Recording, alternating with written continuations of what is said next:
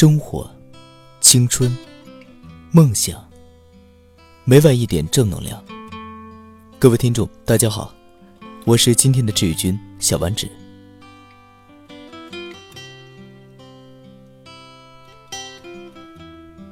五年前，我在一家杂志社实习，带我的是 A B。A B 是那种典型的职场女强人，而且总是一副战斗值爆表的强势样子。他不怕总编辑催稿，也不怕得罪下属。凡是他主管的稿件，他都要求做到最好。所以上交给他的稿件，一般都会被要求修改很多次。有人受不了，就当着他的面骂他是拿着鸡毛当令箭。他火更大，直接把那稿子撕个粉碎。可正是因为他的挑剔，A B 的稿件质量一直是杂志社里边最好的。另外，据同事们得到的八卦消息，和 A B 相过亲的男人能坐满三四桌，其中不乏有钱的、有权的。可 A B 姐就是一句话：没眼缘。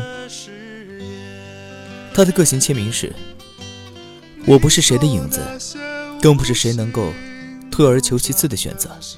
我所做的一切都是自己想要的，我不会按照任何人的想法去生活。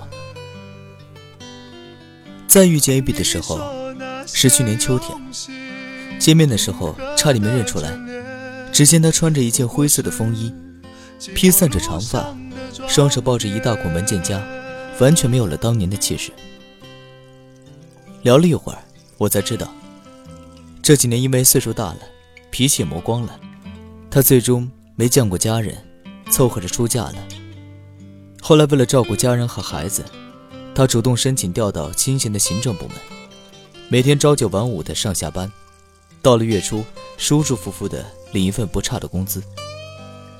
虽然 A B 的性格温柔许多，工作安稳许多，同事关系缓和了许多，但是我还是隐约觉得他并不快乐。临分别的时候，他严肃地对我说：“千万不要轻易妥协，妥协只是看起来省力了。”但只要你退一步，哪怕是小小的一步，你就很难再有心气儿往前迈进了。我心头猛然一惊，真的是这样啊！一个人真的不能够轻易的妥协或者将就。你以为是妥协一次，将就一次，很可能就是妥协将就了一生。而你退缩的越多，能让你喘息的空间就越有限。你表现的就越将就，一些幸福的东西就会离你越远。有些时候，退一步是海阔天空，但有些时候，退一步可能是万丈深渊。在我们的周围，退而求其次的人数不胜数，退而求其次的事也在天天上演着。你错过了一个让你心动的人，便找了一个差不多的人凑合，可心里住着念念不忘的人，再遇见的人都变成了将就，将就的再怎么好，也填补不了心中的空缺。你看中了一双高跟鞋，太贵了，舍不得买，你就买了另一双便宜的，可心里有了最美的那双鞋，其他的也就变成了次的。次的再怎么便宜，也弥补不了内心的遗憾。你一直以为妥协一些，将就一下，这个世界就会为你让出一席之地，但你却发现，除了失去更多，抱怨更多，你什么都没有得到。实际上，在每一次妥协的背后，都有一个真实的目的，或是害怕失去，或是息事宁人。或是不愿意付出努力。当你以为降低标准就可以更容易的得到自己想要的结果时，你注定不会得到想要的。请你记住，你所设定的底线，决定你不会失去什么。一旦你失去了底线，你很快就会溃不成军。更严重的后果是你想要的东西，也会跟着一样一样的失去。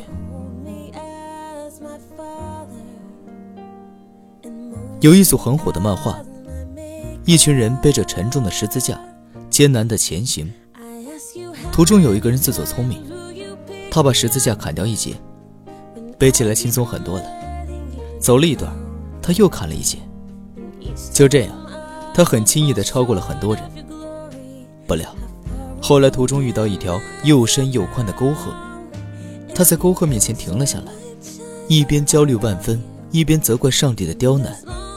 这个时候，被他超过的人都慢慢赶了上来。别人用辛苦扛过来的十字架搭在沟壑上面，轻易的就越了过去。这个人也想这么做，可他的十字架太短了。你看，悄悄毁掉你的，是你偷的懒，是你的侥幸，是你的投机取巧，是你的退而求其次。在成长的过程中，每个人都背负着属于自己的十字架。它也许是你的学习，也许是你的工作，也许是你的感情。但正是这些沉重的东西，构成了你在这个世界上存在的理由和价值，是你日后独自击败困难、挫折、痛苦的工具。请记住，人生是没有捷径的。你今天偷的懒，注定会变成。你明天的苦难，别再奇怪，为什么听了那么多道理，却依然好不过这一生了。答案是，参照那些大道理，别人一分耕耘，有时候尚且只有半分收获，你只有半分耕耘，凭什么能好过这一生呢？在两千零八年的哈佛毕业典礼上，校长福斯特对毕业生们说过这样一段话。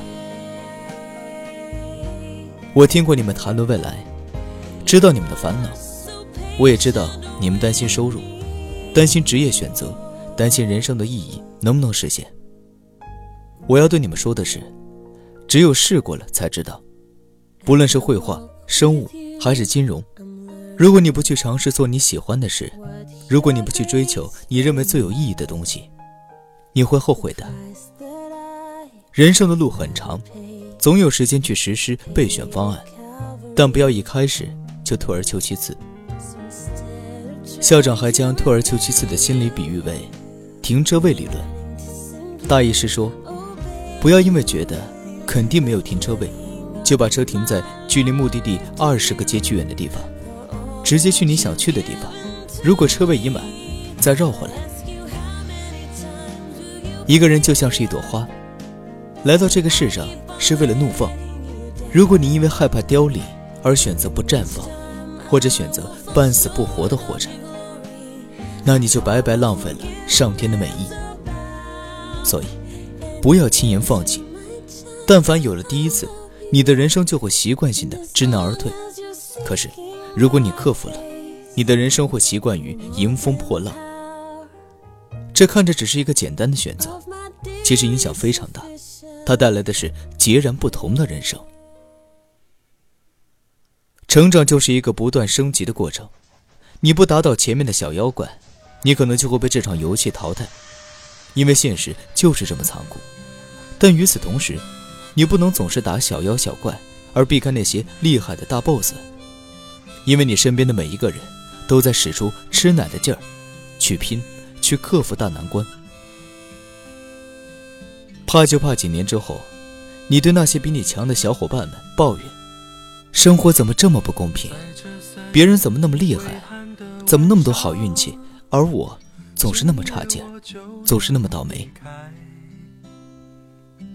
其实没有什么不公平。相同的时间，你把时间用在停步不前，别人把时间花在克服挑战上而已。你得逼自己一把，才能看到更多的可能性。如果一万个不甘心，也没有换来一次试试，那你就活该后悔。因为没有任何一种逃避能得到奖赏。王小波曾说过，人在年轻的时候最头疼的一件事情，就是决定自己这一生要做什么。总而言之呢，干什么都是好的，但是要干出个样子来，这才是人的价值的尊严所在。活着。最大的失败，不是跌倒，而是从来不敢奔跑。如果你对自己下不了狠手，就会轮到生活对你下狠手。但凡是活得很怂的人，那都是因为对自己太好了。所以千万不要相信什么女孩子可以不白不漂亮，身材可以不好之类的话。因为当有一天，你终于变得又瘦又美时，你会发现，你的人生就像开了挂一样。